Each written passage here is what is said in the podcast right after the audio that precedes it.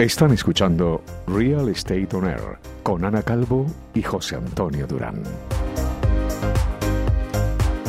Hola a todos, eh, Ana Calvo con todos vosotros en un nuevo programa de Real Estate On Air, tu inmobiliaria a la radio y con mis compañeros de programa, José Antonio, buenos, días. Buenos días, Ana. ¿Qué ¿Cómo tal? estás? Pues muy bien, aquí ya de fin de temporada. De fin de sabes. temporada, hoy Bueno, es un día sí, sí. especial. Fin de temporada y vamos a hacer un repaso eh, bastante exhaustivo de los temas que hemos tratado a lo largo de la temporada, del año, Sí. del año de los meses.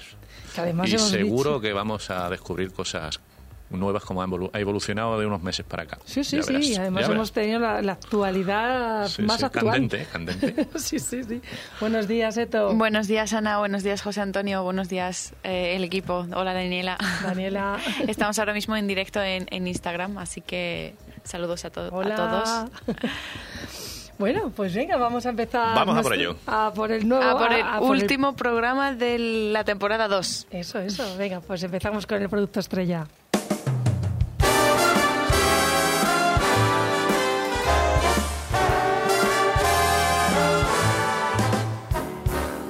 Bueno, pues hoy vamos a hablar de una polémica mansión. Se trata de la mansión californiana de Michael Jackson, Hombre. Neverland. La, Sí, la sí. tierra de nunca jamás. Sí, sí, sí, sí, sí, que parecía estar maldita, ya que después de seis años en el mercado, con numerosos cambios de precio a la baja, eh, no conseguía venderse y por fin se ha vendido. ¿Se ha vendido? Sí, Ah, sí, bueno. sí, sí. La, Además- la- la verdad es que es un chollo, ¿no? Tengo entendido que era un chollo. Sí, sí, es que os voy a decir luego el precio, pero primero voy a explicar cómo es Neverland. Neverland cuenta con 1.300 hectáreas de terreno que llegaron a contar con un zoo, un parque de atracciones. Actualmente cuenta con 22 edificios que incluyen una residencia eh, al estilo normando, dos casas de huéspedes, un lago, una sala de cine de 50 asientos, un estudio de baile, graneros, instalaciones para el personal, dos lagunas artificiales tenía, pero ¿para qué y una no? línea de ferrocarril con su estación propia. Oh, qué bien. Eh, eh, Esto es que os digo una cosa, eh, mi pueblo es más pequeño que mi Claro. pueblo de Georgia. Oye, el mío, el mío, no te tienes que ir a Georgia. Con que te vayas y a Huelva, el mío es más pequeño que esto, sí. Pues aparte de todo esto, tenía una vivienda principal de 1.110 metros con seis dormitorios, piscina, zona de barbacoa, pistas de baloncesto, de tenis y además dos casas para invitados de cuatro y dos dormitorios respectivamente. Qué bien. Pues os voy a contar. Venga. Neverland salió a la venta en 100 millones de euros. Bueno. Es normal. Y después de varias bajadas de precio, el copropietario del equipo de hockey Pittsburgh Penguins, Hombre, muy famoso el equipo este. ¿De qué has dicho? De béisbol. Sí, de hockey, de hockey, de hockey. hockey, se ha hecho con ello por 22 millones de euros. Fíjate. ¿Has visto cómo es un chollo al final? Un precio irrisorio, dadas sus cualidades, historia sí. y dimensiones. Fue muy polémica esta casa, ¿no? ¿No? Sí, Decían que había, había decían habido que era maldita, de- sí, sí, sí, sí, sí. De hecho, piensa que una casa en la urbanización de lujo de la finca, aquí en Madrid, eh, de tan solo 2.700 metros, te cuesta 20 millones. Fíjate. O sea, imaginaros, por comparativa, el Sí, chollo sí. que ha sido. Pues sí. Pues Bueno, nada, pues, pues esto- esto al ha sido- comprador. Enhorabuena al de los Penguins. Muy bien. Paz.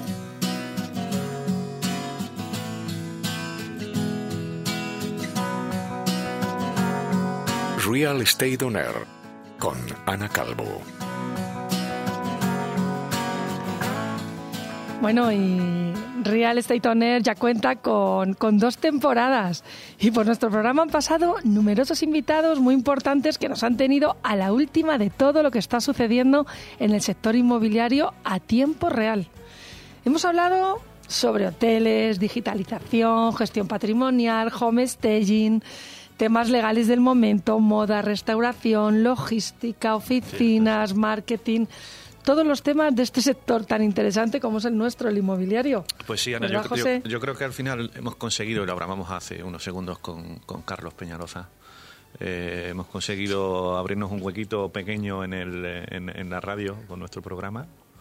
Eh, creo que hemos tratado unos temas muy de actualidad y que a todo el mundo del retail, del real estate en general, eh, pues le resultan interesantes.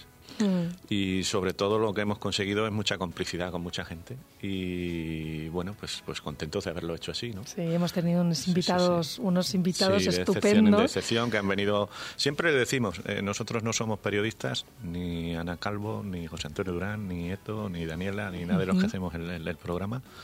Lo único que somos y podemos aportar aquí es, es nuestra experiencia, el, valor de los años en- en- en este trabajo. Y creo que lo estamos consiguiendo, que estamos dando puntos de vista diferentes con gente experta realmente de lo que habla. Sí. Y este es el valor que, que hemos estado dando al programa ¿no? en, en esta temporada. creo. Sí, porque realmente hemos traído a, a- a expertos. Porque, Sí. José, ¿recuerdas cuál fue nuestra primera invitada de la Pues temporada? lo recuerdo perfectamente porque eh, mm, con, con toda la experiencia que, que tiene, eh, estaba nerviosa aquel día.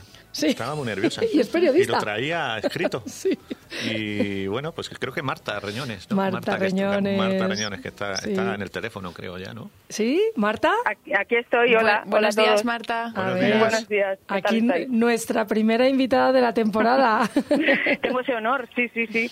Primera De invitada. la segunda temporada. sí, Lo que sí. pasa que viniste nerviosa, pero ahora ya eres una profesional aquí, vamos. Fue bastante bien, sí, sí, sí. La Y divertido. y muy divertido. sí. Espero que tengas buen recuerdo de aquel día. Claro, por supuesto. Por eso he repetido. Muy bien, muy bien. Oye, Marta, desde aquel entonces, que creo que está, que fue en marzo cuando hicimos aquella entrevista, si no Sí. recuerdo mal, febrero o marzo. Puede ser, sí, sí. Eh, ¿Cómo ha evolucionado ya retail? ¿Cómo, cómo habéis Pues- seguido creciendo? Que, que veo que crecéis mucho y que estáis muy en, en línea. Pues ¿no? os, sí, os cuento un poco. En cuanto a los contenidos, ya sabéis que siempre procuramos dar un contenido diferencial con respecto a otros medios del sector, ya lo sabéis. Desde el, desde el inicio fue así y ahora mantenemos ese espíritu que de verdad nos hace distintos y yo creo que la gente lo valora, porque cada vez que hablamos con alguien nos lo dice. Entonces, eh, también hemos recogido sugerencias que nos han ido pidiendo las- los lectores y hemos estrenado una sección que se llama Trending People, en la que cada cierto tiempo publicamos una videoentrevista con una persona relevante del sector, un profesional, tenga algo que contar, pues sacamos. Luego hemos sacado también mesas redondas temáticas. Cada tres meses aproximadamente hacemos una mesa redonda sobre un tema, con tres o cuatro expertos, sobre un tema en concreto. Hemos tocado el travel retail, la digitalización y la próxima, eh, que espero que sea en octubre, eh, será sobre la expansión de las marcas, que es un bien. tema súper interesante. Marta, queremos organizar en Real Estate On Air, queremos organizar la siguiente temporada eh, alguna mesa redonda, Sí. eh, en la cual esperamos contar con tu ayuda y Claro. creo que es Sí, bastante Y hacerlo juntos. Sí, y hacerlo sí, sí. juntos, con Ya Retail. Buscamos un tema interesante y nos ponemos con ello, claro que sí. Muy bien, muy bien, muy ¿Qué bien. más cosas? Y a ver, ¿no- ¿nos Pues traes? qué más cosas. Con respecto a las redes sociales, eh, nacimos en septiembre de 2020, de cero, y pues podéis imaginar. Y, a- y actualmente contamos con 5.000 seguidores en Muy redes bien. sociales, que se dice pronto, pero en 10 meses no es nada fácil conseguirlos. Muy bien, sí. muy bien, muy tenemos bien. perfiles en, tenemos perfiles en LinkedIn, Twitter y Facebook. Bueno, teníamos, empezamos con esos tres y luego abrimos Instagram, porque también nos parece que el mundo del retail es Lo, súper lo demandan, claro. Y sí, sí, sí. Instagram, ya sabéis, por vosotros estáis en Instagram y es ahí donde mucha gente os ve, o sea que Sí, sí, sí. es un medio muy interesante también para estar. LinkedIn es nuestro principal red social y tenemos ahí 4.120 seguidores Muy actualmente, bien. o sea que esa es la genial, más- Marta. y luego, por otro lado, hemos llegado a acuerdos de colaboración con los eventos más relevantes del sector, eh, pues e- e-commerce, eh, y new, y, perdón, y show, todos los eventos así que actual, se están haciendo online, pero volverán al físico, como el de centros comerciales, por ejemplo, que esta semana, ya os contaré después las noticias, pero esta semana se ha dado la noticia de que se va a volver a hacer eh, físicamente en junio en Sevilla, el Congreso Español de Centros Comerciales. Entonces llegaremos a un acuerdo con ellos, también con MAPIC, y eso nos permite que mucha más gente nos conozca, darnos a conocer en un espectro mu- mucho más amplio. Y bueno, tengo una primicia, A ver. os la cuento. Ay. Ay, nos Eso- eso nos encanta. con respecto, la- lánzalo, con respecto al medio, ¿eh? es con respecto a Jazz Retail. Hemos decidido que coincidiendo con MAPIC, que por fin este año se va a celebrar de forma presencial, vamos a lanzar nuestro primer número de revista en papel. Ah, qué bien. Muy Ay, qué bien. ilusión. Es una decisión que hemos meditado mucho porque nosotros nacimos siendo digitales, ya sabéis, en medio de la pandemia además, con todas las dificultades que eso suponía, pero Bueno, la gente lleva un año y medio sin verse y quiere volver a los encuentros físicos, a poder coger allí su revista, ojearla, enseñársela a otro, a comentarla. Entonces, nos parece un buen momento, ahora que empiezan los eventos físicos, de, de lanzarla. Muy y bien. Con motivo de MAPIC la lanzaremos. Oye. Marta, pues La enhorabuena. Eh, como el formato del programa de hoy es un poco diferente, eh, si quieres anticiparnos las noticias más destacadas si Claro, de la sí, semana, sí. pues lo pues, Pasamos pues, a las perfecto. noticias, y así ya Vale. lo hacemos todo de una vez. Venga. Pues mira, la noticia del día es la próxima ampliación de la maquinista. Esta misma mañana, responsables de Univair Rodanco Westfield y representantes del Ayuntamiento de Barcelona han confirmado que por fin han llegado a un acuerdo histórico sobre este tema, que llevaba Sí, mucho sí, tiempo sí. en los tribunales. Tú lo sabes bien, José. Claro, aquí Sí. tenemos información de primera mano. Sí, de hecho, yo, Ya, ya, ya me yo ayer estaba en una fiesta de verano que hizo Unival, que me invitaron. Ya sabéis que yo salía pues hace 15 días de esta compañía y su directora general, Marilyn, se fue pronto porque tenía que irse a firmar el convenio con el ayuntamiento y tenía que estar presentable. no como Claro. otros. Sí, la hemos visto esta mañana. Eh, bueno, eh, os voy a contar los términos del acuerdo, ¿vale? Para resumir un poco y que os llevéis lo más principal que han contado en la rueda de prensa. Se reduce un 50% la ampliación del centro comercial. De los 42.000 metros cuadrados que había previsto la compañía, ahora se va a pasar a 21.000 metros cuadrados, Oh. que no está nada mal. O sea, No, que no, está- sí, está importante. bien. El 40% de la nueva vivienda en la zona será protegida. Se generará un nuevo frente urbano en la calle Ferran Junoy con alturas máximas puntuales de planta baja y 16 plantas, hasta 16 alturas. Se incorpora el sector de Potosí al ámbito de la actuación. Y la última es que se pone fin al proceso judicial con la firma del acuerdo. Univer Sí, Rodanco sí, se compromete a suspender posteriormente retirar los contenciosos abiertos contra el ayuntamiento que tenía. Pues me parece una gran noticia. Sí, Porque verdad este es es un sí. proyecto que siempre Es una buena noticia, sí, siempre va a generar eh, empleo, va a generar eh, Mm. una reactivación económica. Creo que la maquinista hoy día es un gran centro comercial, pero Mm. el hecho de poder ampliar estos 21.000 metros adicionales, no cabe claro duda que que se sí, convertirá, claro que sí. sí, aún siéndolo ya, pero se convertirá en un centro de referencia no Sí. solo en España, sino en Europa. ¿eh? Sí, sí, sí, es un centro además abierto, que es un centro muy bonito. Sí, sí. Sí. Bueno, esa era la noticia del día. Ahora os voy a contar la noticia de la semana, que ya os la adelantaba antes. Es el anuncio por parte de la Asociación Española de Centros Comerciales, de Centros y Parques Comerciales, que se llama ahora, de la fecha de celebración de su próximo congreso, Ah, sí, que lo se ha hecho esperar dos años. Sí. Tendrá lugar del 8 al 10 de junio del próximo año en el Pabellón de la Navegación de En Sevilla. Sevilla, sí, sí, lo vi el otro día. Sí, sí. Estamos por aquí, iremos. Sí, o haremos un programa en directo desde allí. También. Sí, estaría bien. Se trata de un congreso muy especial, ya que el rey Felipe VI ha aceptado eh, ser el presidente de honor Sí. del mismo. Sí, eso es lo que me llamó la atención. Digo, qué bien que, que una entidad como es Sí. el Rey que, Que se comprometa que con- se comprometa Se con, con el comercio, sí, es sí. verdad. Es la primera vez, yo creo, además. Mm. Ujú. Y bueno, sí, como sabéis, siempre van a Fitur y bueno, el turismo siempre lo han tenido muy presente y ahora el comercio pues también hay que apoyarlo porque ha pas- lo ha pasado muy mal con la pandemia y es verdad que si no personalidades así no lo apoyan, pues es complicado. Os voy a contar algún detalle más del, del Congreso. Ramón Reñón, que hablábamos el otro día de él, histórico de Inditex, presidirá el encuentro. Marta Cladera de Nubín dirige el programa de conferencias. Ajá. La feria, la feria comercial y exposición de tendencias y diseño estará presidida por Isabel Robles de NUT. Ujú. Y el jurado de premios lo va a presidir Miguel del Río de Kuzman and Wakefield. Nah, muy bien, muy bien, muy bien. Gente muy importante. Muy Del profesional sector, muy todo. profesional, sobre todo. Fenomenal. Pues- Bueno, otra noticia. Tengo otras dos. Eh, ¿Me da tiempo? Sí, sí, Venga, sí, venga. Cuenta, Vale, cuenta. vale. Otra noticia muy relevante de esta semana es que los promotores ingleses City Grove y Burlington desarrollarán un complejo comercial en la ciudad malagueña de Marbella. ¡Uy, qué Se bien! va, sí, se va a llamar Marbella Plaza y se desarrollará sobre una parcela de más de 30.000 metros cuadrados. Se prevé una inversión de 100 millones de euros. O sea, Tenemos una semana con noticias interesantes, cargada de noticias Sí, relevantes, sí. de proyectos, de congresos, está muy bien. Muy bien. Y para terminar, una iniciativa bastante curiosa. Mañana, sábado 17 de julio, el Centro Comercial Arenas de Barcelona acoge la presentación de Circular Chair. Se trata de una instalación efímera donde se explica la importancia de dar una segunda vida a los muebles usados mediante el. Circular, Circular Hub de IKEA. ¿Cómo se lleva el tema ya de, de- de- Sí, sí, de- sí. del second hand? reciclaje, Sí, ¿eh? de la segun- de segunda oportunidad. En todo, de- en ropa, Sí. muebles. Pues me parece genial, la verdad. Bueno, como veréis, Marta Reñones empezó muy nerviosa, pero ahora ya tiene una soltura. Oye, Marta, que Bueno, pases un feliz muy verano. interesante. Muchas gracias. Que Muchas nos- gracias. nos Feliz seguimos en con- verano, seguimos en pasadlo bien contacto. y seguimos en contacto. Gracias por Vale, muy Un abrazo, Marta, Os sigo gracias. Pues te acuerdas, mira, fue Marta Reñones. Luego tuvimos con nosotros a José María García, Ujú. de Grupo ETAM.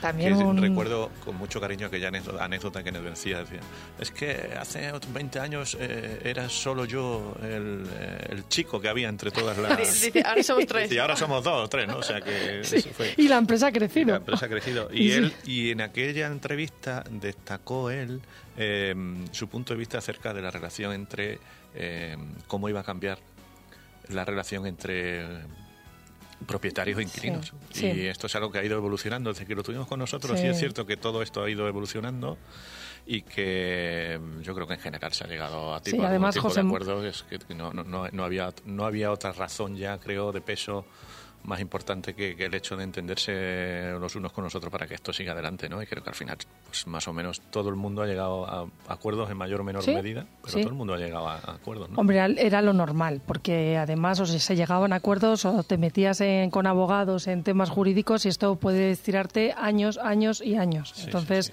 No tenía no tenía mucho sentido. Luego además José María García, que, que es un gran profesional, que lleva muchísimos años en el sector, a mí me gustó mucho su punto de vista, porque... eh, él sabe cómo empezó cómo- Sí, sí, desde hace un montón de años, cómo iban evolucionando las cosas y ahora, claro, esto nos vino nuevo a todos. Sí, sí, siempre hablar con él es un, es un placer porque siempre te da un punto de vista, te da un punto de vista muy, muy objetivo de lo que está pasando, ¿no? Creo. Luego tuvimos otros grandes invitados, como jo, nuestro amigo David Molinero, el Head of Leasing de Clepier, Sí. Que defendió a capa y espada el retail físico Sí, sí, sí. frente a los detractores. Yo ahí estoy con él 100%, ¿eh? Sí, sí. No, al final esto es, eh, a ver, mm, todos los agoreros y, eh, que, decían que, bueno, que, que el retail físico estaba muerto, que esto no tenía sentido, que el e-commerce iba a apoderarse de, de, de las ventas, pues vemos que no. No, no, Vemos que no. Y, al final pues, eh, somos... eh, ayer una compañera, una ex compañera mía decía, al final somos seres humanos y los seres humanos necesitamos contacto Sí. y necesitamos eh, estar unos con nosotros y relacionarse. con Bueno, cual- sobre, Y sobre todo en España, ¿no? Claro, Porque habrá sí, sí. países donde no haga falta eso, pero aquí en España no va a desaparecer, no creo que desaparezca No. el, el retail, o sea, lo que son todo tiendas y eso. Y que para comprar necesitamos cuantos más sentidos, os lo he dicho varias Sí, veces, utilicemos eh, y no puede ser solo la vista y, Y luego y es, es lo que hemos hablado muchas veces en este programa, sigue habiendo inversores que tenían sus fondos reservados. Eh, Para la el expansión. fondo reservado utilizado en el Fondo buen sentido eh, pa- para afrontar proyectos como están afrontando y leíamos aquí hace unos programas pues que hay como una inversión de no me acuerdo qué montante de millones de euros que se van a hacer Sí, sí, que sí, se van a, nosotros- a- a- a lanzar en, en- en centros comerciales Y en calle. y tú ves que en calle pues eh, Nosotros desde Rose Capital claro. es el movimiento que tenemos es impresionante. Sí, sí, sí. O sea, antes de pandemia también es verdad que hemos tenido un año y medio Mm. muy parado y ahora es, o sea, que la tienda física sigue. O sea, Sí. ahí estoy con David Molinero 100%. Y luego, acuérdate de la masterclass que nos dio Juan Carlos Rubio, de ACU Rubio Abogados, sobre las Rebus Sic Stantibus y luego que nos habló sobre los Ocupas. Y sobre las Rebus, eh, no sé, Juan Carlos, ¿estás por ahí? Sí, buenos días, amigos. Buenos Hola, días. Juan Carlos. Juan Carlos, buenos días. Buenos días. ¿Qué tal estáis? Qué Muy bien, ¿y tú? ilusión escucharte de nuevo. Muy bien.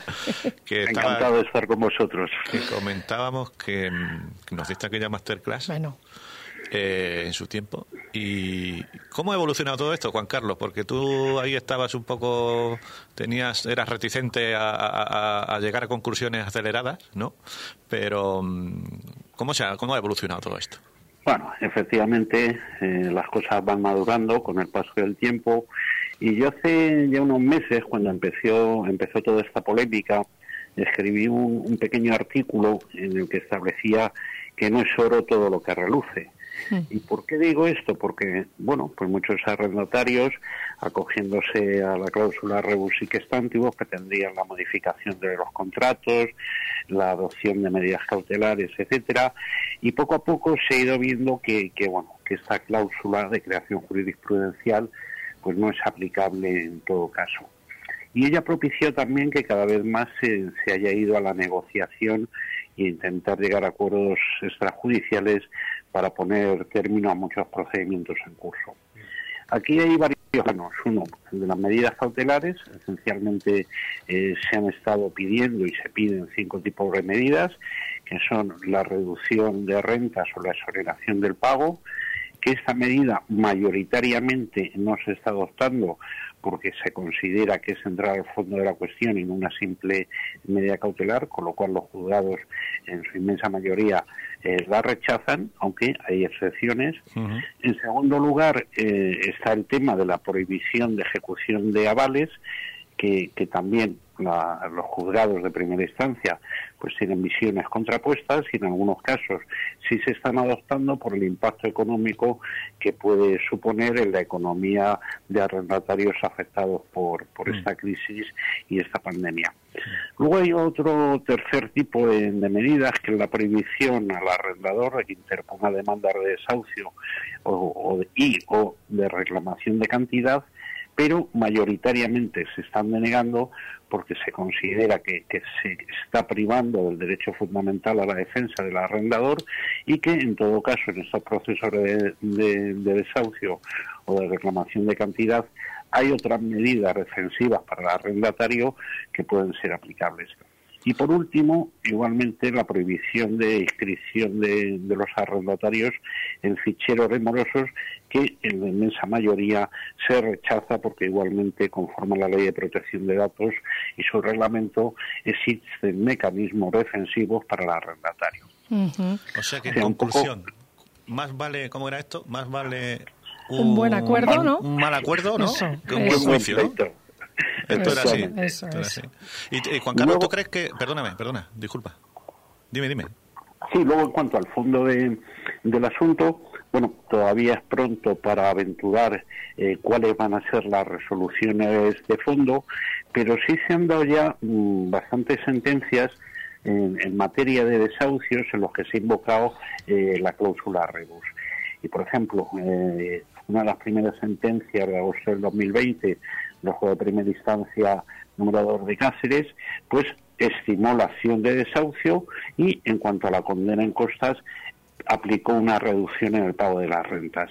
Pero bueno, ha habido sentencias como el juzgado 4 de Alcobendas, el 6 de abril, que estima el desahucio, el 61 de Madrid también, eh, que estima el desahucio, la sentencia del juzgado número 1 de Alcorcón de 20 de julio, que estima el desahucio. Consecuentemente, esto viene a ratificar lo que os decía de que no es oro todo lo que reluce. Se puede pedir una reducción de, renta, pero lo que usted no puede hacer es mantenerse más de un año sin pagar absolutamente nada.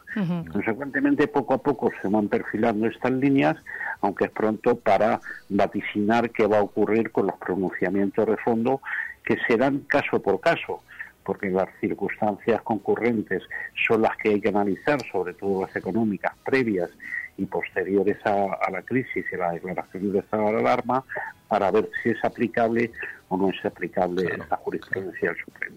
Juan Carlos, es que siempre nos dices cosas súper interesantes.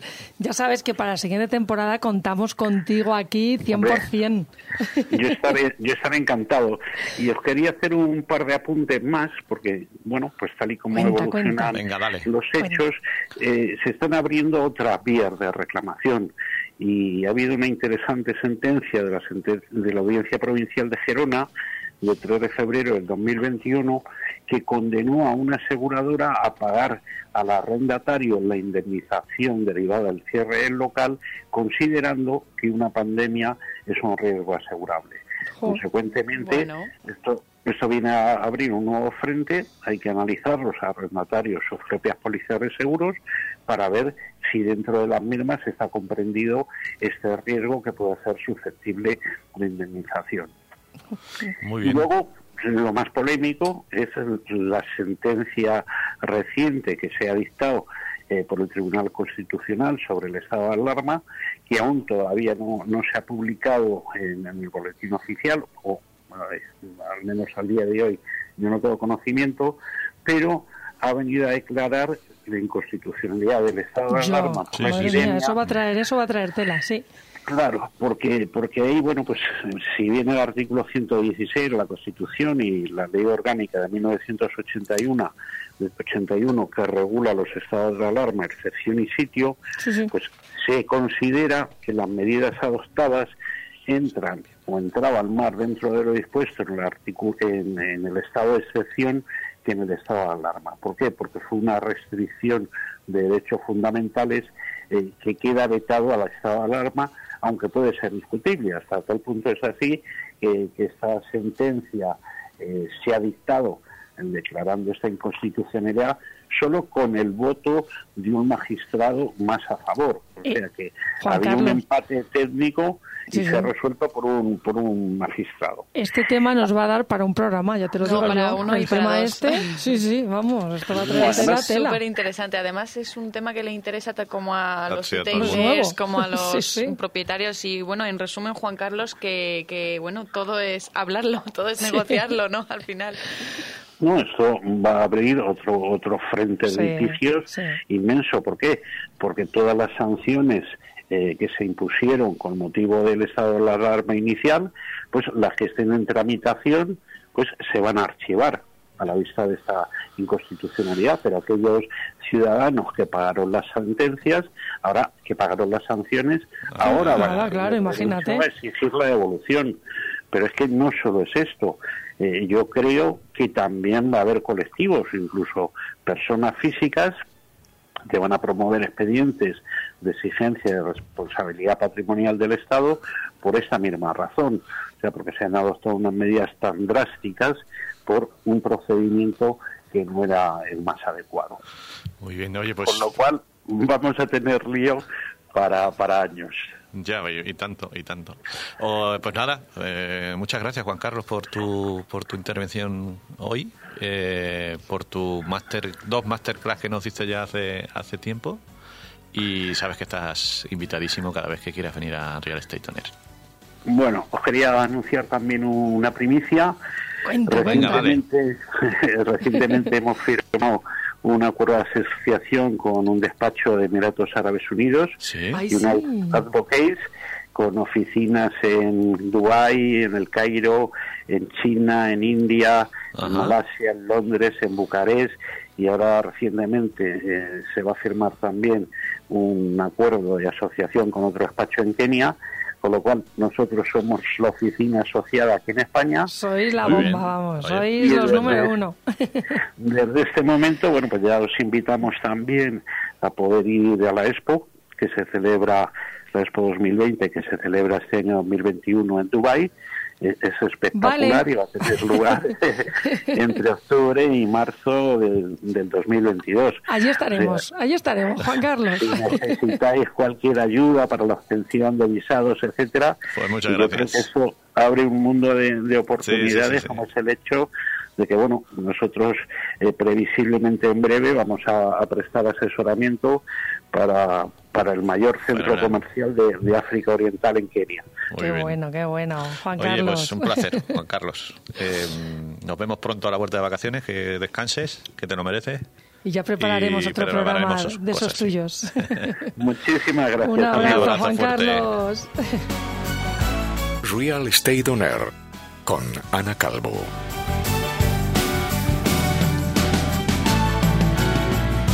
Bueno, también estuvo José con nosotros, Sí.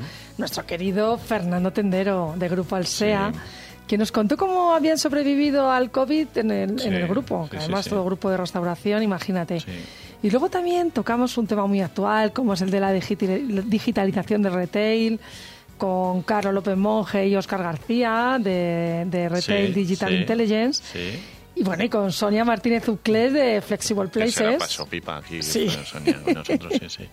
Entonces, sí, al final la digitalización no cabe duda de que ha sido el tema estrella también, o, Sí. está siendo hoy por hoy, ¿no? Todo el mundo está poniéndose Todo. las pilas con cómo digitalizar. Bueno, acuérdate de la última entrevista que tuvimos con el hombre robot, Sí, el con hombre de- Gustavo, ¿eh? de Fashionaria, que le damos un saludo desde aquí, eh, cómo nos explicaba Sí, cómo hacían fue un visionario, además. Cómo, cómo funcionaba Fashion- Fashionalia, de qué manera habían digitalizado los procesos para que tú hicieras la compra rápida a través del iPhone. Que bueno, esto al final es algo que estamos acostumbrados a hacer. Todo lo que hay detrás, el estudio que hay detrás, es lo que realmente aporta valor luego a todos estos. em, estas acciones que tú realizas pues, pues, de forma automática casi hoy por hoy pero todo el estudio que hay detrás, esto sin duda, eh, significa muchas horas de trabajo, mucho, Muchísimas, mucho esfuerzo, muchísimas. mucha inversión, o sea que Y luego también como la pandemia, la digitalización era importante y como la pandemia lo que ha hecho ha sido eh, a meter el acelerador a este tema y que todas las empresas tienen que estar ahí, o sea, todas. Hablamos también de logística, acuérdate, con Rafael Hernández, Mm, de Celeritas, ojo, eh, que estuvo, y tuvimos la suerte de contar con Alfonso Benavides del Urban Land Institute, que recordarás que nos anticipó en exclusiva Sí. aquel informe que hicieron del impacto del COVID en el sector inmobiliario, que Fue para nosotros fue un placer. Sí, lo dijo, fue el primer Sí, sitio sí, donde habló de ello antes de su presentación oficial. exactamente, que lo hicieron luego al día siguiente o algo así. Pero bueno, pues fue otra otra cosa que hicimos muy interesante dentro de Real Estate sí, esta temporada, sí. Sí, otro temazo que también vimos fue el futuro de las oficinas con Pablo de la O, director de operaciones de City Hub. Sí. Y también hablamos de emprendimiento con Alex Casal de, de Taclia y sus soluciones para los problemas más diversos en los negocios del retail.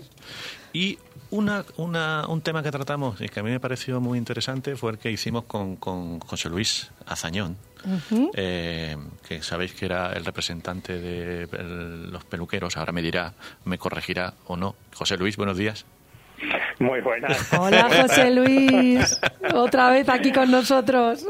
Y, y con mucho gusto, sí señor. Eh, Estábamos, Recíproco. hacemos un repaso de lo que hemos hecho a lo largo de esta temporada eh, y uno de los temas que Ana y yo destacábamos preparando el programa de hoy, eh, destacábamos era tu intervención en nuestro programa hablando del tema del IVA en, en las peluquerías. Te hemos visto en un sinfín de medios de comunicación, Sí. te hemos visto en la tele, en los periódicos, en la radio. En las redes. Eh, ¿cómo, ¿Cómo ha evolucionado esto, José? ¿En qué, ¿En qué situación estáis ahora mismo? Pues mira, ha evolucionado de una manera absolutamente sorprendente. Nosotros estamos indignados, Oh. no lo siguiente, porque, bueno, desde nuestra nuestro encuentro en vuestra radio, Sí. eh, la cosa se aceleró tremendamente. Se votó una enmienda introducida por el Partido Popular en la ley de fraude fiscal en el Senado. Sí. Esa enmienda fue en un primer momento vetada por el Partido Socialista porque sabía que perdería la enmienda si llegaba a ser votada y fue ve- vetada eh, alegando la afección a los presupuestos generales del Estado de este año, eh, que tienen potestad los gobiernos según la Constitución para vetar enmiendas que les afecten. Era curioso porque ellos mismos presentaban como 15 enmiendas en, las- en esa ley que les afectaban en total en una cantidad aproximada de 7.000 millones y sin embargo esta propuesta que no solo les perjudicaba, sino que les beneficiaba a las arcas, la vetaron. El caso es que en menos de 24 horas el Partido Popular se puso en contacto con nosotros, encontró una vía de poder saltarse el veto, que era introducir una enmienda transversal dentro de otra de Izquierda Confederal pero para ello tenía que estar Izquierda Confederal de acuerdo, que eran seis partidos, y luego ser ratificada por otros cinco grupos más de la. Cámara. Esto lo conseguimos, lo conseguimos nosotros con ayuda del PP convenciendo a esos partidos de presentar la enmienda. Se presentó una hora antes del inicio del Pleno. Eh, el PSOE se puso nerviosísimo, eh, llamó a los servicios jurídicos de la Cámara. Los servicios jurídicos eh, buscaron un resquicio para intentar anular esa, esa enmienda. El resquicio que encontraron era la falta de coherencia entre la enmienda original y la transversalidad de esta, de esta enmienda. Y, y, bueno, que era cogido con pinzas. Eh, la presidenta del Senado anunció la no a- autorización a votar esa enmienda. Eh, Todos los grupos echaron las manos a la cabeza, eh, pararon el pleno, se paró la votación, se reunió la mesa de la Cámara. La mesa de la Cámara, con voto favorable del PNV, aceptó finalmente la enmienda, fue votada, fue aprobada por la unanimidad del Senado, exceptuando los votos negativos del Partido Socialista, y aquí viene la traca. A ver, cuenta. Al día siguiente, la ministra Montero, María Jesús Sí. Montero, anunció que iban a vetar esa enmienda, alegando otra vez el tema de los presupuestos, que no se podía alegar porque esta segunda enmienda llevaba la coletilla de entrada en vigor el 1 de enero de 2022 y por tanto los presupuestos ni existen, con lo cual no pueden afectar una medida a unos presupuestos que todavía no se sabe cuáles van a ser, con lo cual era una, una, una alegación que no se podía eh, admitir por la mesa del Senado y lo que llegaron al final es a un pequeño artículo del reglamento de la Cámara que hicieron a la presidenta del Senado invocar, que la presidenta del Senado, para salvarse sus espaldas, Bueno, dijo historia. que la anulaba mía, a instancias del gobierno. Surrealista. Y, bueno, pues no, no, es que esto es mm, surrealista, vamos a ver, yo cuando- José Luis. En el, en el colegio, cuando a mí me enseñaban que era una democracia, me decían que se basaba en la separación de poderes, en el, el ejecutivo, el legislativo y el judicial, sí, sí. Y, no es así. y esto, y claro, porque esto eh, eh, ha sido un escándalo. Es la primera vez que ocurre en la democracia que una votación legalmente eh, realizada y legalmente aprobada por el- la totalidad de los grupos parlamentarios presentes en el Senado, exceptuando el gobierno, el gobierno coge y la veta y la fuerte. anula. Una vez está votada. Esto es una clara violación de la separación de poderes. Sí, sí. Es el Ejecutivo eh, influyendo en el Legislativo. Yo no sé para qué queremos una Cámara de Senadores y una Cámara de Sí. Diputados cuando lo que aprueban y lo que hacen en su trabajo luego llega al Gobierno y si no le gusta lo anula.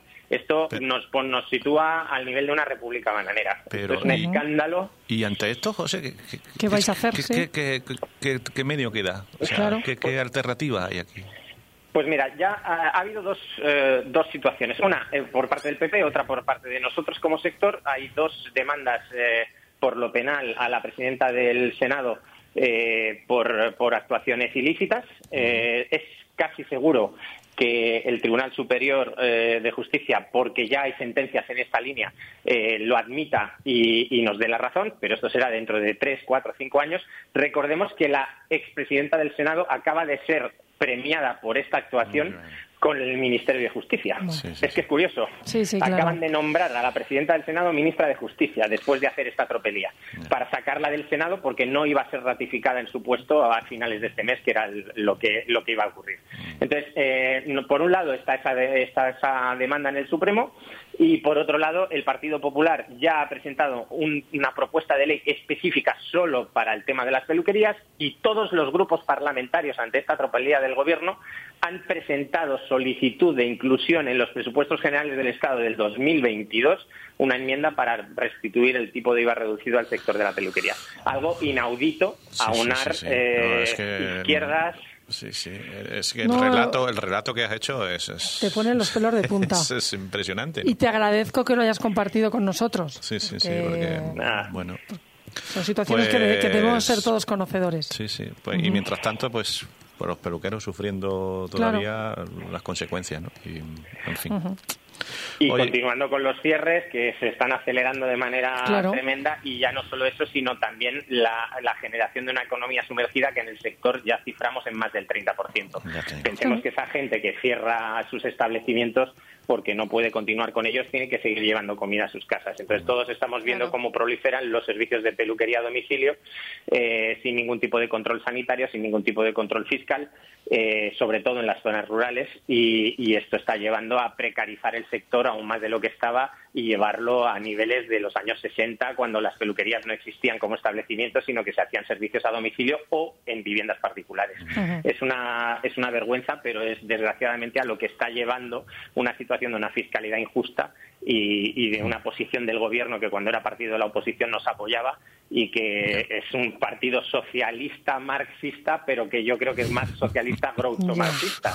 De que estos son mis principios y si no te gusta espera que te Tengo pongo otro, otros ¿no? encima de la Tengo mesa, otro, ¿sabes? sí. Entonces eh, es complicado. A nosotros nos gustaban los principios que tenían cuando eran partido de la oposición, pero desde luego estos que tienen ahora, eh, pues evidentemente nos Pues, están haciendo mucho daño. pues Entiendo, nada, entiendo pues tu cabreo. Desearte, desearte o desearos al sector lo, lo mejor. Lo que, mejor, sí. Que se imponga el sentido común, porque al final creo que es lo que siempre decimos, ¿no? Que, que abordar eh, problemas como este de esta manera tan, no sé cómo definirlo, rastrera quizás, eh, no tiene mucho sentido. Así que Definido perfectamente. toda, to- toda, sí. toda la suerte del mundo, José. Y, Sí, mucha suerte, José Luis. y nos vemos pronto, que disfrutes de tus vacaciones allá donde vayas. Sí. Y ahora descansa, que, que veo que has tenido ahí, un- un- después de venir aquí al programa, has tenido muchísimo trabajo. Y ahora descansa y desconecta Sí, un poco. sí, sí. Cuídate A mucho, recargar José. pilas. Gracias por, por tu intervención hoy. Chicos. Nuevo, ¿eh? Gra- gracias a vosotros, como siempre, por Un la invitación. abrazo. Un abrazo, Adiós. José. Adiós. Estás escuchando Real Estate On Air con Ana Calvo. Bueno, José, también dedicamos otro programa a la construcción con Ruth de Diego, nuestra amiga de Asaba. Sí. que la verdad es que nos transmitió mucho optimismo en la reactivación de este del sector. sector, y, y, Sí. se- y la verdad es que nos lo transmitía y, y se ve, ¿no? Porque Sí, sí, sí, mm, se están abordando pues eh, muchas reformas. Mm. En la vivienda ella nos contaba, acuérdate que nos dijo que un gran parte de la recuperación se estaba dando en la remodelación de las casas más antiguas Sí. o las obras que hacían en, en edificios antiguos, antiguos y tal.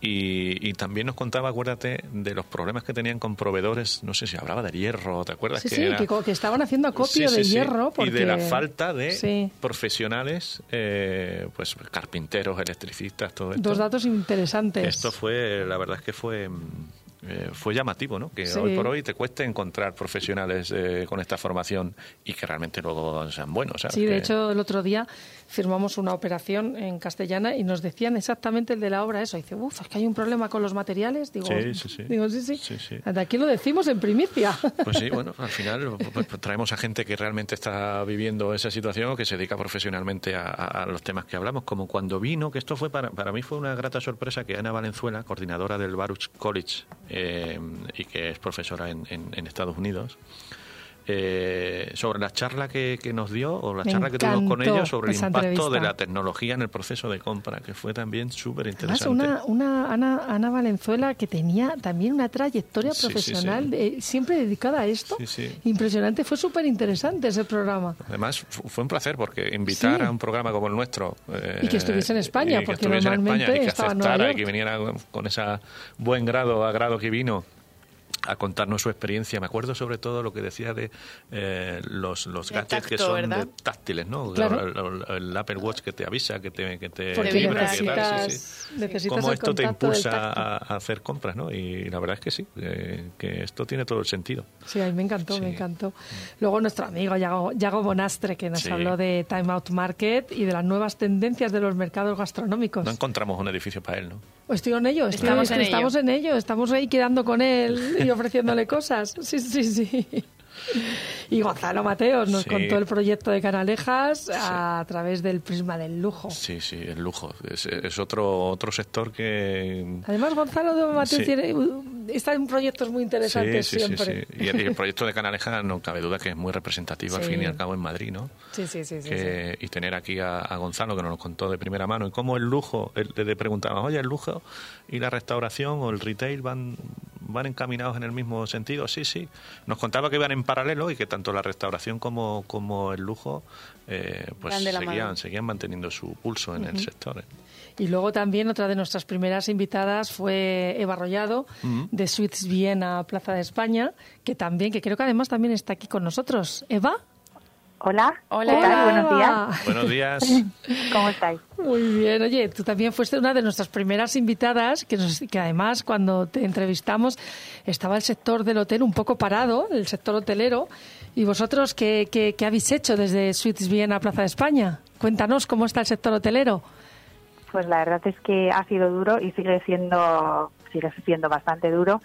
Pero bueno, nosotros nos hemos reinventado durante todos estos meses y, y hemos conseguido que, bueno, pues personas que a lo mejor no tenían seguridades iban a estar en Madrid un mes, dos meses o, bueno, pues eh, han podido alojarse en nuestros apartamentos porque como tenemos cocina dentro de los apartamentos, pues la verdad es que les ha venido muy bien y a nosotros también y bueno, nos Qué hemos bien. reinventado y, y- y, bueno, parece que a partir del fin del estado de alarma la costa empezó a animarse y, y, bueno, ahora está un poquito parado, la verdad, Mm. y estamos ahí luchando Bueno, está un poco- constantemente por...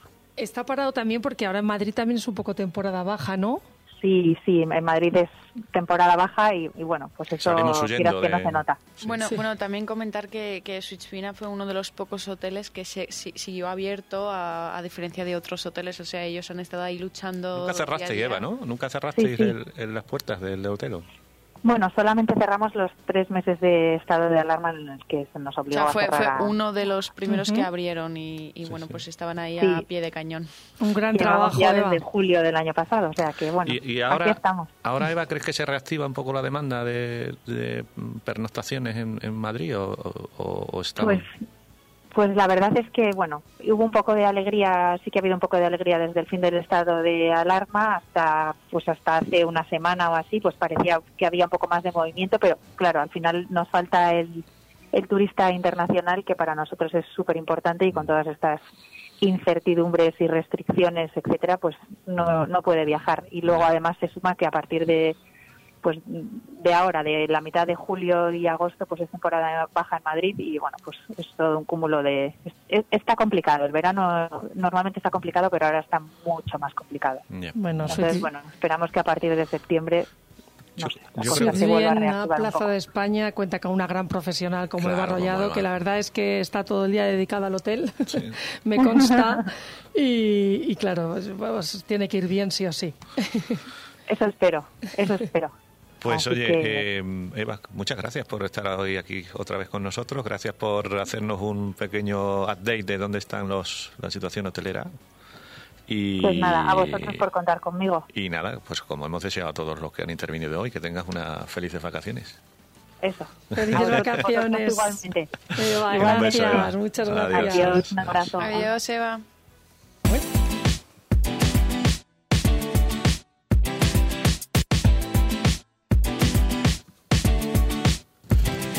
Lo único que nos falta por recordar ya de la temporada eh, fue que el, hace dos programas estuvo con nosotros Vigintas eh, Zapocas, que fue, el, para recordar quién es Vigintas, fue el, CEO de Supersol, eh, que ahora en su nueva etapa de, empresario de hostelería lanzó su concepto de Cocimona. y el viernes pasado, como colofón a la fiesta, tuvimos a Gustavo García, cofundador de Fashionalia, mitad hombre, mitad máquina. Bueno, Gustavo, a mí, vamos, me alucinó, o sea, un hombre visionario, vamos, 100% desde 2011, luchando por la digitalización. vamos. Fue muy agradable la charla con él también, sí, sí, con Gustavo. Bueno, pues esto es el resumen de la temporada. Es el resumen de la temporada. Llegamos al final del programa. La verdad es que hemos estado muy... A mí se me ha pasado volando. Y es lo que, te, que hablábamos antes con Carlos ¿no? Peñaroza, al cual le agradecemos mucho la oportunidad que nos ha dado pues disfrutar de una hora de radio eh, para nosotros eh, significa mucho. Hemos conseguido, como decíamos al inicio, pues bueno, darle esta seña de identidad a nuestro programa. Eh, y vamos a prepararnos para la próxima temporada, que será más y mejor. Sí, va a ser diferente. vamos a ir... cosas nuevas. Sí, bueno, estrenaremos la tercera temporada con ya nuestra con nuestra página web, con nuestra, identidad, propia identidad. Así que, bueno, os mantendremos eh, informados, queridos oyentes, con todo lo que vayamos haciendo. Que es verdad que eh, termina de emitir el programa, pero nosotros no vamos a parar de trabajar para, mejorar y para empezar la tercera temporada con, Nosotros más nos, ganas. Nos vamos de vacaciones, pero en nuestro horario se emitirán, vamos a repetir algún programa que hemos hecho. Sí, los, más interesantes de la temporada. Bueno, la verdad han sido todos. Todos Vamos a tocar un poquito Vamos a ir, sí, haciendo un poco de encaje de bolillos para ver cómo, cómo qué, repetimos y qué sectores vamos teniendo. y... Los martes a las 11 de la noche y como siempre todos los viernes eh, a las 12. A las 12, pues, Muy pues un bien. placer. Muchísimas gracias por estar ahí, gracias por escucharnos. A todo el mundo, sí. Y felices vacaciones y mucho cuidado que queremos escucharos en la próxima temporada y que nos escuchéis. Pues felices, felices vacaciones. Felices, vacaciones. Adiós. Adiós. Adiós.